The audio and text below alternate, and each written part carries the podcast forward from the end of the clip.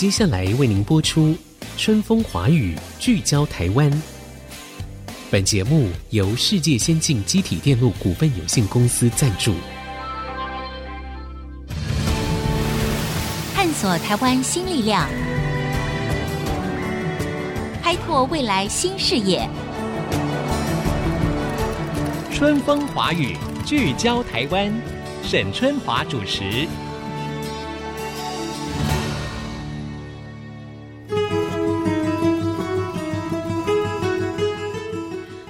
听众朋友，大家好，欢迎收听《春风华语》，聚焦台湾。首先要祝大家新年快乐，耶、因为呢，今天这个节目呢是我们在二零二二年第一集的播出哦，所以我们要跟大家分享一个很新的。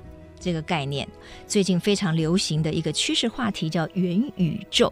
好了，各位说哦，新吗？我已经听了很久喽。可是呢，这个名词或许大家听了很久了，可是这个概念以及它的执行方法，其实我们还有不断要发掘跟了解的空间哈。对我来说，我就觉得啊，我每一次去 touch 到这个所谓的元宇宙的这个概念或者议题的时候，我都觉得好新鲜哦，有好多东西可以学习哦。不管你喜欢或者是不喜欢哈，因为它的趋势已经在这样走，所以我们显然必须要去了解它。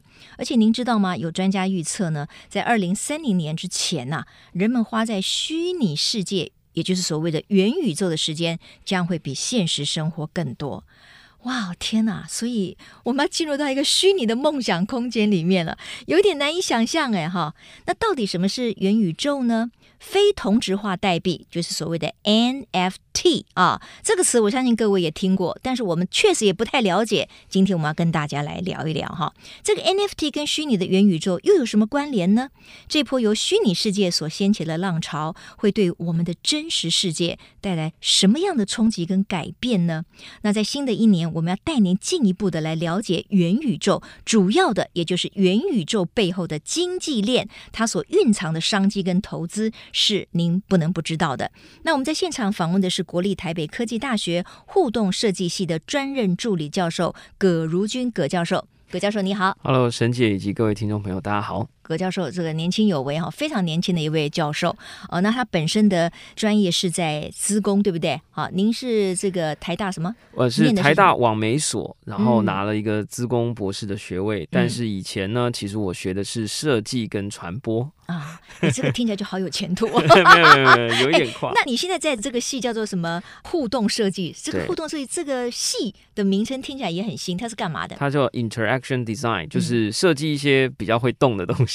哦，那叫什么动画吗？对，呃，都有，就是动画啊或者是虚拟实境啊，扩增实境啊。就是我简单讲，我觉得它是一个比较宅的设计系，嗯、就是会画画的同学进来要学写程式，嗯、会写程式的同学进来要学画画。啊，了解。OK，好。那今天呢，我们要透过这个葛教授呢，来跟我们聊一聊元宇宙。首先，我觉得您要不要用一种比较 深入浅出的方法，告诉我们元宇宙的概念是什么？然后它其实包括了哪一些？的科技的技术的部分。好，我觉得简单讲吧，元宇宙它其实是延伸了我们现在自己所在这个宇宙的定义，所以它是一个虚拟的空间、虚拟的时空，它享有了共同的物理跟时间或者数学。也就是说，在虚拟世界里，我们不会再只有第二人生，我们会有第三人生、第四人生。在这个虚拟世界里头，我们也会有共同的经济，比如说某一种货币，它会有某一些收藏品。所以，我觉得元宇宙它其实是透过这个所谓的呃区块链，它会有一个数据层去储存我们在虚拟世界里头赚到的钱，然后它会有一些收藏品啊，比如说这个 NFT。同时呢，它也会借由所谓的世界与世界之间的连线，就像我们地球、月球、火星、人马星座，我们其实共享了某一些物理跟数学，所以那个钱呐、啊，这个物件呐、啊，它可以在不同的世界里面互相传递。嗯，它其实是这样的一个虚拟空间。但我自己常常讲，就是比较容易理解，就是以前我们只有一个第二人生 （second life） 在虚拟世界里，可是因为现在 second life 的建立成本相对比较低，我们有很多的虚拟空间的建造工具，所以呢，在元宇宙这个时代，我们将可以拥有第。二人生、第三人生、第四人生，它是一个多重人生的虚拟世界。OK，好，因为我们每一个人对于我们真实所处的世界呢，可能会有很多不满意嘛。我的家庭可能不够富有啊，呃，我长得不够帅啊，哦，我长得不够美啊，或者是我的头脑不够聪明啊。哎，可是你进入到这个所谓的虚拟的世界的时候，你可以创造一个不同的你哈。但是首先，葛教授我就好奇了，我们在这个所谓的元宇宙，也就是虚拟世界里面创造出来的所谓第二人生、第三人生、第四人生。这个要负法律责任吗？还是说是完全没有的？因为我们生活在真实世界，酒驾就不行啊，违规就不行啊。对，这个沈姐真的是厉害哈、哦！我认为目前在虚拟世界里头，大家一直喜欢讲这个 code is law，就是说你不要违反城市嘛。嗯，因为你说要在虚拟世界里有法律，这个其实是需要时间来建立的。我们虚拟世界，我们的宅男，我们也是很希望守法的。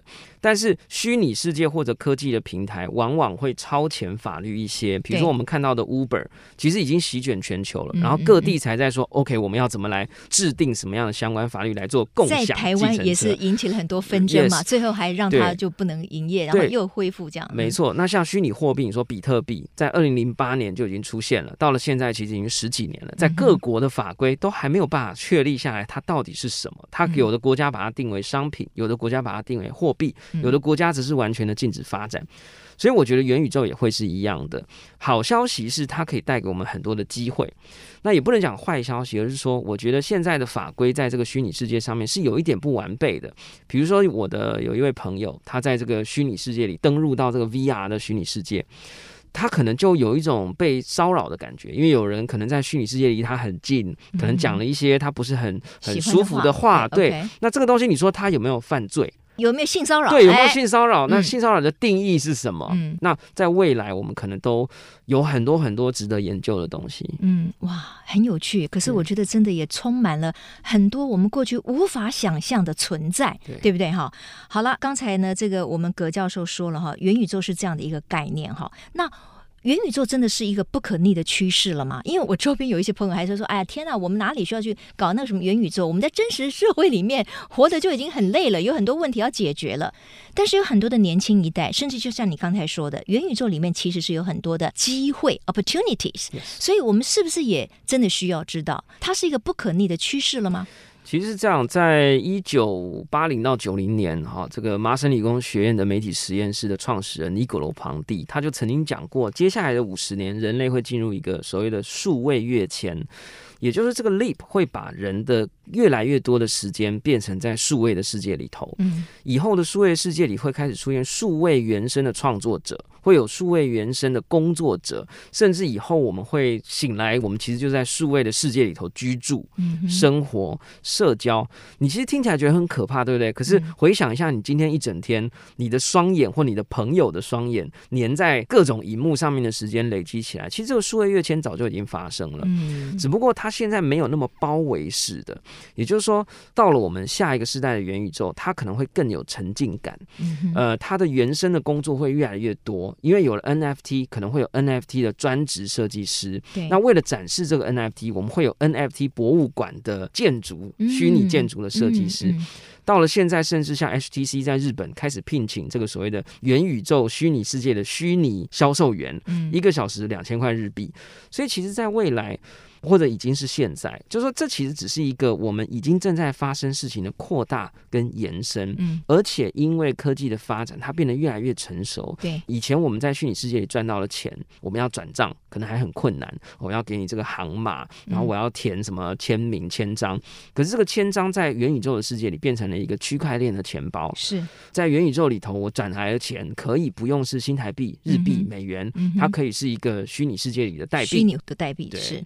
变。变成这个流动的系统变得越来越没有国界，嗯嗯嗯，摩擦力越来越低，而且它的交易的频次可以，比如说我们讲的股票市场好了，这个一点钟哎就要收盘，我们要整理，对，银行要赶三点半，它需要做账务的整理，各式各样的东西，它会有很多物理上的限制。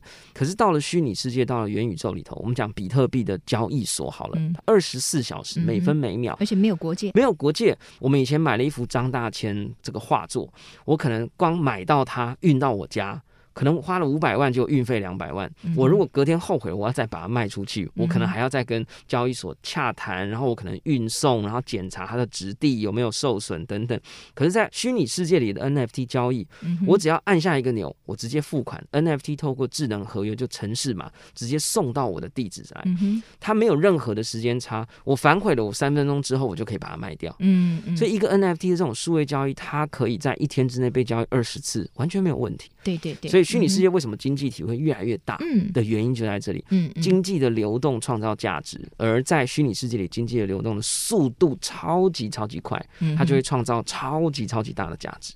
刚才各位听众朋友听了葛如君教授的这一席话，不晓得是对于这个元宇宙产生的一种憧憬呢，还是觉得天哪，千万不要让我进去这个 虚拟的世界哈？因为每个人的他的喜好、他的想象、他的生活上面的所谓习惯性是非常不同的。所以我刚才请教葛教授的意思，也就是说，如果我们的科技已经进展到这个地方了，它确实也提供了很多的机会，那么我们势必也是要去了解它哈。那刚才你提到了一点，就是说，哎，搞不好这个。很快的，我们早上醒来，我们就是醒在那个虚拟的世界里面。那我就不太懂了，我们如何醒在这个虚拟的世界里面？是我必须要跟我的电脑同步生活吗？我可不可以主控的在实际跟虚拟当中来切换？这个问题问的很好哈，我觉得从两个层面来说吧。呃，我不知道在听这个节目的听众朋友是不是跟我一样啦，或者有多少人早上起床的第一件事情，手摸到手机，把它拿起来看有多少通知，呃，或者把手机拿起来把闹钟关掉。其实我们已经是早晨起来的时候，已经有非常多的人是醒在虚拟的世界里了，或者醒在数位的环境里。对，只不过这个环境跟我们之间还有一个空气啊，还有这个距离。对。那因为现在我们多了这个所谓的 virtual reality，嗯，我们这个 immersive environment 这种沉浸式、虚拟实境、虚拟实境、沉浸式的空间。对，当然下一个世代这个元宇宙会更贴近我们。我一直都讲说，所有的数位媒体它都只有一个目的，不断的贴近我们的思维中枢。从以前的剧院到电影院。到电视，然后到电脑，到平板，到手表，到耳机，再来就是眼镜。你有没有发现它越来越靠近我？所以有一天，我们确实有可能醒来，前一天晚上戴上虚拟实际眼镜，忘记拿下来啊，早上起来没有发现。对对，OK，这是有可能。然后你醒来就是在那个虚拟的空间里面了。好，葛教授，因为你是这方面的专家，你的叙述也非常的好。对于你来说，生活在一个虚拟的世界里面，是你所向往、憧憬的吗？你会有恐惧吗？其实我觉得，对我来讲，我不太想要下一个定论哈。所以说，就 NFT 或者是区块链来讲，呃，我自己也常常，我有一个 podcast 节目叫《宝博朋友说》，我也常常问来宾说：嗯嗯嗯，你现在是真实货币比较多，还是虚拟货币比较多？在 NFT 的收藏家，我会说，你收藏虚拟的纯数位的 NFT 比较多，还是你也喜欢收藏实体？就我自己个人来讲，其实我目前是也许一半一半，嗯，就是说。我自己喜欢 NFT，但我也更喜欢那些 NFT 的创作者是付一个实体给我，所以我两个都有啊。因为我觉得对我来讲，这个时间点我不太想要下定论啊。呃，你说这个汽车很伟大，可是也有一些人觉得骑马很浪漫啊。所以马匹现在比汽车还贵，对吧？是是是，而且我们应该走在马路上。没 错没错。OK，好，跟这个葛博士聊哈，我觉得非常新鲜，很愉快哈。时间过得很快，我必须要先进一段广告。广告回来之后呢，我们继续来请教葛博士，就是。有关于他刚才一直提到的那个名词，各位可能也听过很多遍了，但是还搞不清楚它是如何运作的，那就是 NFT。到底什么是 NFT？它在未来的元宇宙里面，它扮演一个什么样的角色？为什么在艺术收藏的这个领域里面呢？它可以说是大行其道，而且提供了更多的艺术家更多的机会。哈，马上再回到春风华语，聚焦台湾。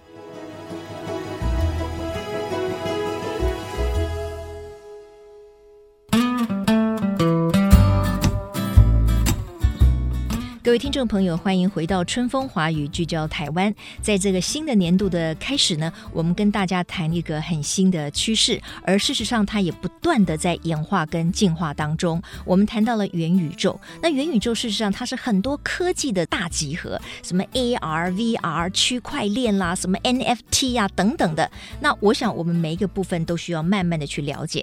那在上一段节目当中呢，葛博士呢他提到了所谓的 NFT，我首先请教一下葛教授哈，NFT 到底是什么？它代表着什么样意义？在这个所谓元宇宙的时代里面，它又能够提供什么样的机会？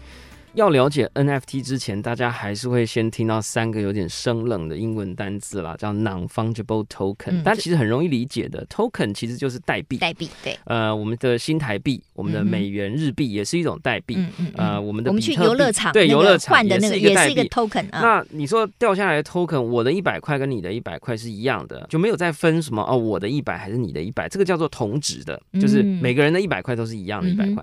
但是其实我们的世界上有一种币。是非同值的。其实我们手上的新台币的纸钞的钞票就是非同值的。为什么？今天我的口袋里其实随身携带一张钞票是连号的八八八八八八八。哎呦，这张一百就变成八百，变成八千，这个就不能随便花掉。对，我如果说上面还有这个沈姐的签名，哦，那可能、啊、这我不知道，希望有有加一点价值，对。哦、那或者上面还贴了一张照片，嗯、对吧？那它就有收藏性了。嗯，所以其实我常常在讲，第一步要了解 NFT，你就把它想象成有点像区块链的纪念币。嗯哼，其实是有一个叫 Dapper Labs 的一个加拿大的广告公司，他看到了这个区块链，觉得很有趣，可是少了一种人类的行为，没有收藏性。嗯哼，没有人讲说哇，我今天买到了一颗特别的比特币，嗯。啊，我今天买到了一颗特别的以太币，没有，以前的币就是同值的，嗯哼，所以以太币跟比特币也是属于同同值的，对，因为它的 value 对 value 一样，我的一颗跟你的那一颗是一样，不会是因为我的那一颗比较贵，虽然它有时候会涨，有时候会跌，但是在那个时期里面，其实它是每一个人的比特币都是同质化的，同质化的。OK，可是呢，他们就发明了在区块链上发明了一种纪念代币。这个代币在区块链上面会有一个，每一个币都会有一个独一无二的编号，跟大家新年的时候去央行排队买那个牛年纪念币，嗯，你早一点排到，你买到的编号就比较前面嘛，嗯嗯，你买后面一点编号比较后面嘛，嗯，可是你后面如果抽到那个六六六，哇，这个就厉害了，了。对吧？就发了嘛，它就是利用这个机制，把它放到区块链上面，让你可能买到的一个纪念币。它这个编号会指向一个图片，或指向一个影片，或指向一段声音，或指向一段城市码。所以你把它全部收藏起来以后，你就等于拥有了这个代币的编号、代币的时间、代币的戳记、作者是谁，然后跟他做出来的那幅画。嗯，所以你拿到的是这一整件事物的时间定序跟它的拥有权。OK，所以你就是透过这个，你就是连接一个特殊的可能数位产品，你是有独特性、有不可取代性、不可更改性。而且还可以溯源，它还可以在区块链上查到这一个纪念币的上一个拥有人是沈姐，嗯、哇那就厉害。所以我也可以随时买卖它，没错。OK，好，没错。那别人也没有办法去伪造一个跟我一样的东西，不可能。这个就是运用区块链的科技吗？没错，就是以前我们买到的纪念币，他说啊，这个央行印制的。我们还要相信这真的是央行印制，嗯嗯。嗯，可是，在区块链上面，我们拿到了区块链纪念币，嗯，它会有一个出生证明，对，像现在很多的毕业证书是用区块链发行的，嗯，它就可以验证哦，这个是清华大学发出来的，嗯，这个是呃 Beeple 这个作者发出来，哎，这个是宝博士发出来的，嗯，我就会在我的社交网络上面公告说，嗯，我的区块链签名地址长什么样子，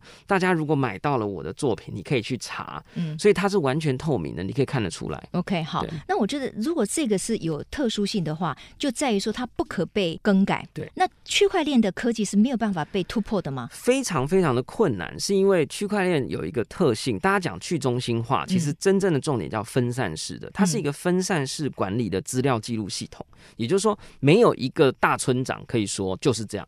而是每一个小村长都有一个备份，有人想作弊，我们都可以回来查。嗯，诶，这个有没有谁偷改了？好，那有人作弊的话，我们大家都会发现他作弊，因为怎么跟我们的记录不一样？嗯，那这整个系统就会依据比较多人的那个版本来作为那个主要的版本。OK，所以少数人想作弊，比如说像我们现在的美元系统，诶，少数人想说，诶，我们多发一点好了。其他人也没有办法 say no，或者某一些国家的货币其实有偷发、偷印，我们其实也不知道。嗯，那可是，在区块链世界里，这些事情全部都是由城市码以及成千上万个我们讲的系统的备份员或者账本的共同管理员所持有的。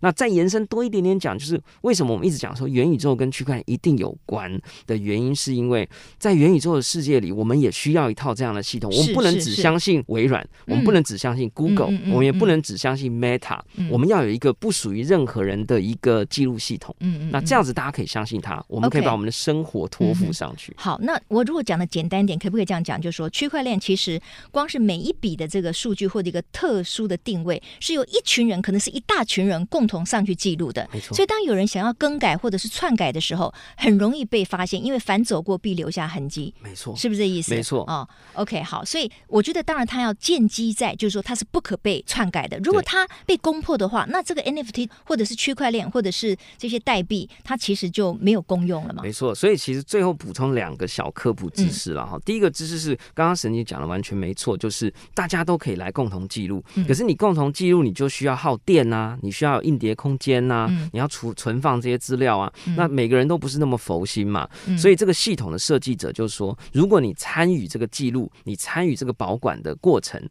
你就会得到乐透。每隔一段时间，你就会抽到乐透。嗯、这个乐透可能是五十颗比特币，哇，距离现在是几千万台币。对对对对，那大家就会很愿意加入进来。嗯、好，那当有越多人加入以后呢，这个作弊就越难发生。你要作弊要达到什么条件呢？嗯、你要有一半以上的记录都被你篡改了。嗯嗯嗯。也就是本来只有班上五十个同学一起来管理一个账本，如果你买通了其中的二十五个同学，哎、嗯，这个账本有可能被篡改，就被篡改。对，所以我们就需要让这个班级越大，它就越难作弊，越难被收。买，所以这个系统就非常有趣。他利用一个诱因，说：“哎，那你要不要来帮忙管理账本啊？我让你乐透，抽比特币。”对，所以大家就说：“哇，我也要抽，我也要抽。”所以他的所谓的账本管理员就从五十个变成五百个，变成五千个，甚至到现在可能五万个都不止。哦，这就是所谓的挖矿者的没错，这就是挖矿。对为什么一大堆人挖矿？我们一开始还听得不飒飒，挖什么矿啊？为什么你搞了一大堆电脑，然后挖矿了以后呢，你就会得到呃好像非常不错的收入？其实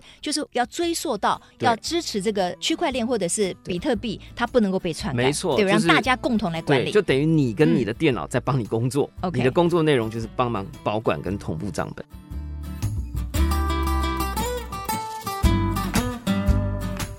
因为 NFT 啊，在最近实在太红了。那事实上，它在各国的艺术品的行销里面呢，现在也占一个非常重要的地位。我把刚才葛教授所说的呢，用几句话稍微再强调一下，就是说 NFT 它具备。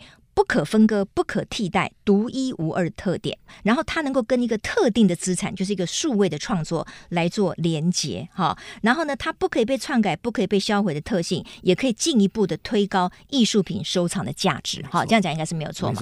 好，那我们来举一个例子，让大家比较好想象，哈。就是最近不是也很红的那个叫什么？这猴子头贴啦。对。这个猴子头贴，你要不要说说看？它是存在在那个数位档里面嘛？结果它居然可以卖的很好，卖的很高价。这个你来说说看。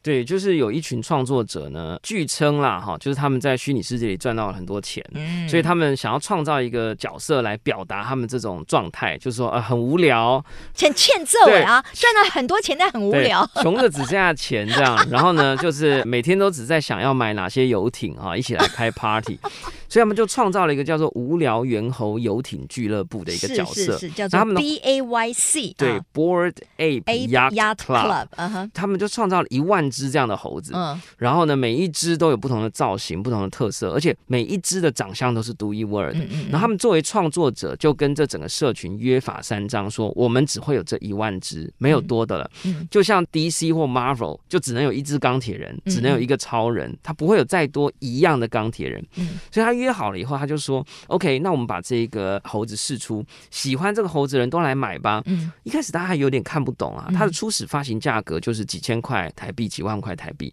所以大家就喜欢人就买，喜欢人就买。可是到后来开始有一些品牌，哎，觉得这样的 IP 社群，就是这个图像社群很活跃，对，全世界很多的粉丝很买单这个 idea 跟这个故事，叫做无聊的猴子买了游艇开派对。所以大家突然觉得，哎，这个东西很有趣哦，而且有越来越多的穷的只剩下钱的人 都来买，然后呢，就说，哎，我好像有了一只这个猴子，代表我是这样的人，我穷的只剩下钱，它变成一种虚拟世界的身份地位象征，也算是一种生活哲理或态度之类的。对，然后到最后就炒高到它的价格，到一只无聊猿猴，到今天我们录音的时间是台币六百万，甚至更高。对，一只六百万，我要去撞墙了。对，你说本来它可能只是卖几千块台。币还是美金，然后现在一只无聊猴的交易可能要台币六百万，六百万。Oh my lord！对，因为这个已经是成功的了哈，就是说它是一万只，早就全部被卖掉了。现在再转卖的话，可能要高达一只图贴呢，要六百万台币哈。那如果说他再做两万只、三万只、十万只的，那就越来越多了，就没意思了，对，对不对？这这个问题问的很好，其实就跟我们所有的艺术品或者我们讲版画的发行，有人说，哎，十版的比一百版贵。对吧？因为它比较稀有，物以稀为贵嘛。可是有我们也要信赖这个作者，不会有一天早上起床他疯了，嗯、他说我要把那个石板的多印一百万版，哎、嗯，那就是没价值了，那就没价值了。那其实它是一种共识，因为大家知道它很稀有，而且它很贵，所以买了它的人的身份地位的象征。我不用去检查他的银行存款有多少，嗯嗯嗯，我就相信他很有钱。嗯哼。其实我们刚刚讲嘛，在元宇宙，在虚拟世界里，我们其实是在建造一个第二人生。嗯第三人生，Yeah. 所以，我们第一人生有所谓的第一人生的奢侈品，mm hmm. 所以第二人生会有第二人生的奢侈品。Mm hmm. OK，所以我们觉得很夸张，是。可是回来看我们的真实世界，其实它只是真实世界的现状的投影而已。哇，我觉得 太有意思了。就是说，也许你你以后呢，在街上看到一个宅宅的宅男，你不要看不起他啊、哦。他在他的所谓第一人生真实世界里面，可能就是一个公司里面的一个职员啊、哦。可是呢，他在虚拟世界元宇宙里面，他可能是拥有一只无聊猿的，穷的只剩下钱的人了啊啊！呃，这个世界非常不一样了哈。我觉得我们要如何安身立命，确实有很大的考验哈。但是一个新的科技的到来，当然还有很多。都要回归到我们内心的部分哈。我们今天倒也不是说一直要朝向这种很虚无的、非常表彰个人身份地位的去迈进，但是因为这是一个科技的到来，我想我们每个人都要理解。可是最重要的，当然还是要回归到我们内心那种初衷了，不要迷失了自己哈。那因为今天这个葛教授走进来了，我就发现天呐，这个家伙可能也穷的只剩下钱，因为他身上穿的那一件帽 T 呢，上面就是印了一个无聊猿。哎，你不会也买了一只无聊猿，花了几百？没有没有没有没有，我这个版本算是二创的版本，对对对，所以它的价值可能只有百分之一。不过真正的版本就真的很贵了。哦，你是说拥有一只无聊猿的人，他可以用这个头贴的形制，没错，去做成其他的文创商品，比如把它印在帽 T 上。没错，哎，那这个 OK 耶。是，所以大家有时候觉得无聊猿很疯狂，一只五百万。可是我如果告诉你，你拥有皮卡丘的所有的使用权，嗯，这肯定不止五百万吧？肯定是绝对要买的，要投资的。对，所以大家其实是把某一些好的作品的系列，是把它当成有点像智慧财产，当成 IP 在做。那无聊猿刚好是这个系列里面呢，算是最开放的。是你买了一只，你可以把它拿来做产品、做 T 恤、做帽子。太棒了！我觉得这个原创者也是蛮 generous，很大方啊，就是让你可以自由去创作。是的，哦，那是太棒了哈。那当然了，我觉得未来可能会有很多的数位的艺术创作，也不见得说你买了你就是一定会从中获利，或者是会产生一连串的经济效应哈。这个大家还是要很谨慎，因为未来就是百花齐放哈，大家大放大名，所以还是要非常的这个小心哦。今天我们非常谢谢葛如君博士啊，在我们的节目当中呢，帮我们分享了有关于元宇宙的概念，尤其是有关于 NFT 它的概念跟它如何的被实践哈。下一次有机会再请您回到我们节目当中来跟大家分享，OK？谢谢谢谢，好，祝你新年快乐，新年快乐，新年快乐，谢谢，谢谢各位听众朋友，我们的时间已经到了，下周同一时间空中再会，拜拜。本节目由世界先进机体电路股份有限公司赞助。探索真相，开拓未来。世界先进公司与您一起聚焦台湾。